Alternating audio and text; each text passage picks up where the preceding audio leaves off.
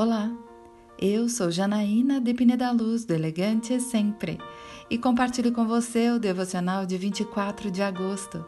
Negue-se a si mesmo.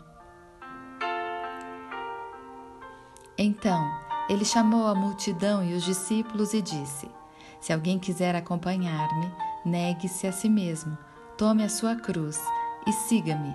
Pois quem quiser salvar a sua vida, a perderá mas quem perder a vida por minha causa e pelo Evangelho, a salvará. Marcos capítulo 8, versículos 34 e 35. O Senhor não nos chamou para dentro, mas para fora. Não é possível ser um cristão e ser egoísta. Toda vez que nos dedicamos à grande missão dada a todo cristão, conhecer Jesus e fazê-lo conhecido, Deus entra na nossa vida e cuida das nossas necessidades.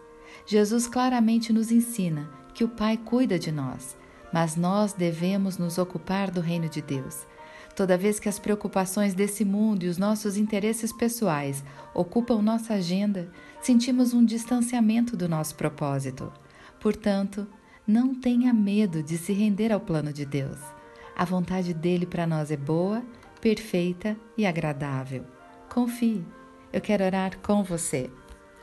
Pai amado, obrigada porque o Senhor cuida de mim e das minhas necessidades e por isso posso me dedicar ao Evangelho, que eu esteja ocupado exatamente naquilo que é importante para o reino de Deus.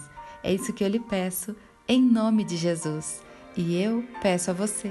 Siga comigo no site elegantesempre.com.br e em todas as redes sociais. Um dia lindo para você!